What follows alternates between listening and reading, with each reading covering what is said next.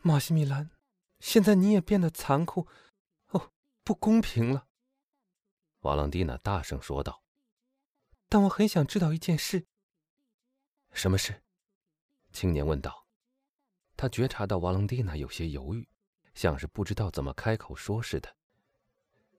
告诉我，马西米兰，从前在马赛的时候，你父亲和我父亲之间有没有发生过什么误会？据我所知，没有。青年答道。除非，的确，由于他们是敌对党派的人。或许彼此有点不喜欢对方吧。你父亲，你也是知道的，是一个热心拥护波旁王朝的保皇党，而我父亲则是完全尽忠于皇帝的。他们之间不会再有任何其他争执了。但你为什么要提出这个问题来呢，瓦朗蒂呢？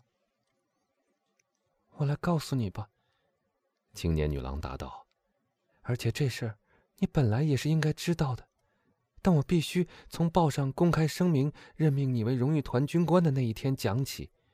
那天，我们都坐在我祖父诺瓦迪埃先生的房间里，腾格拉尔先生也在那儿。你还记得腾格拉尔先生吗？不记得了吗，马西米拉？就是借马车给我的后母，差一点儿就把他和我的小弟弟一起摔死的那个银行家。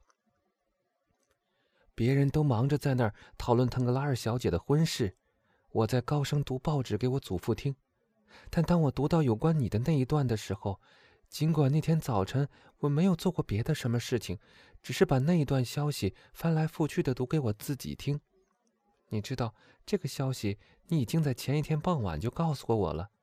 我感到这样的快乐，但一想到当着这么多人的面把你，我的爱人的名字念出来，我就又觉得很慌张。我真的很想把那一段跳过去，可是，又怕我的沉默会引起别人的怀疑，所以我鼓起所有的勇气，尽可能的把它坚定沉着的念了出来。可爱的瓦朗蒂娜，我父亲一听到你的名字，就很快的转过头来。我相信，你瞧我多傻，每个人听到你的名字，都会像被一个霹雳击中似的，大吃一惊似的。所以，我好像看到我父亲吃了一惊，甚至连腾格拉尔先生也吃了一惊，但那当然只是一种幻觉而已。莫里尔，莫里尔，我父亲大声叫道：“停一下！”然后他紧锁眉头，又说道：“马赛有一家姓莫里尔的，那都是些拿破仑党分子，他们在一八一五年的时候给我们添了不少麻烦。难道这个人就是那家的后代吗？”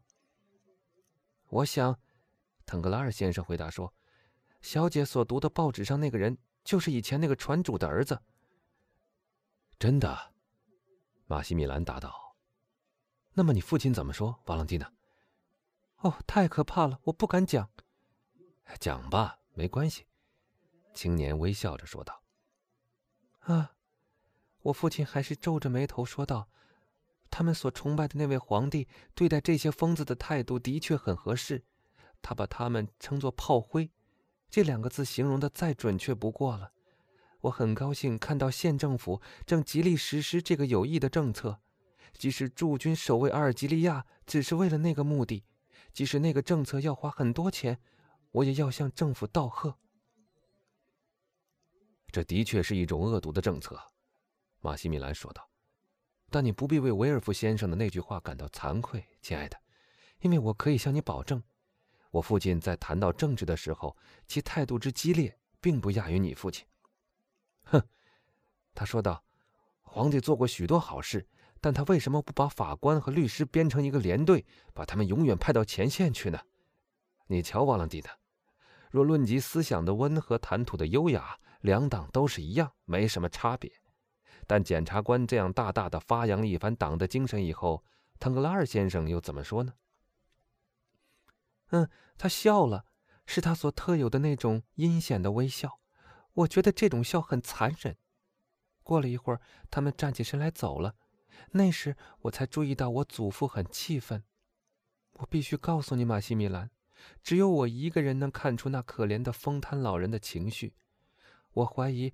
当着他的面所谈的这一番话，已在他的脑子里激起了某种强烈的影响，因为，这是自然的喽。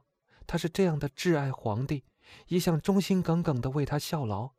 现在别人以这样轻蔑的态度谈论他，他听了当然要觉得痛苦。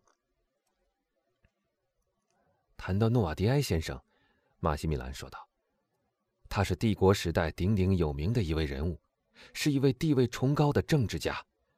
我不知道你晓不晓得，瓦朗蒂娜，在波旁王朝复辟的期间。”每一次拿破仑党的叛变都是他领导的呢。哦，我常常听人悄悄的谈论这种事，我觉得这真是奇怪极了。父亲是一个拿破仑党，而儿子却是一个保皇党，究竟有什么理由要在党派和政治上发生这样古怪的差别呢？还是回过头来讲我的故事吧。我转过身去望着我的祖父，想问他为什么这么激动。他若有所思地望着我读的那份报纸。什么事呀，我亲爱的祖父？我问道。你高兴吗？他给了我一个肯定的表示。是高兴我父亲刚才所说的话吗？他做了一个否定的回答。也许你喜欢腾格拉尔先生所说的话是吗？又是一个否定的表示。哦，那么你是因为听到莫雷尔先生被任命为荣誉团的军官，所以他感到高兴的吗？他点头表示了同意。你想想看，那可怜的老人并不认识你，可是却高兴听到你被任命为荣誉团军官的消息。尽管这或许是他无意识的举动，因为他们说他正在退回到一种第二次童年时代，但我却因为他那个同意的表示而更加爱他了。真是不可思议，马西米兰低声说道。你父亲显然一提到我的名字就怀有憎恨。而你的祖父却正巧相反，这些巴黎人的爱和恨真是奇怪的东西。嘘！瓦朗蒂娜突然惊叫起来：“快躲起来！快快，有人来了！”马西米兰一下子跳进他的苜蓿花地里，开始用最无情的态度铲起野草来。小姐，小姐！树丛后面有一个声音喊道：“夫人在到处找您呢，客厅里来客人了。”客人，瓦朗蒂娜很焦急的问道：“是谁呀？”“一位大人物，一位亲王，这是他们告诉我的，是基督山伯爵阁下。”“我马上就来。”瓦朗蒂娜高声说话。这个名字使铁门那边的那个人像触电似的吃了一惊，在他的耳朵里，瓦朗蒂娜的那一声“我就来了”，就像是一声离别的丧钟。像是预示着他们永远不能再见面了似的。咦？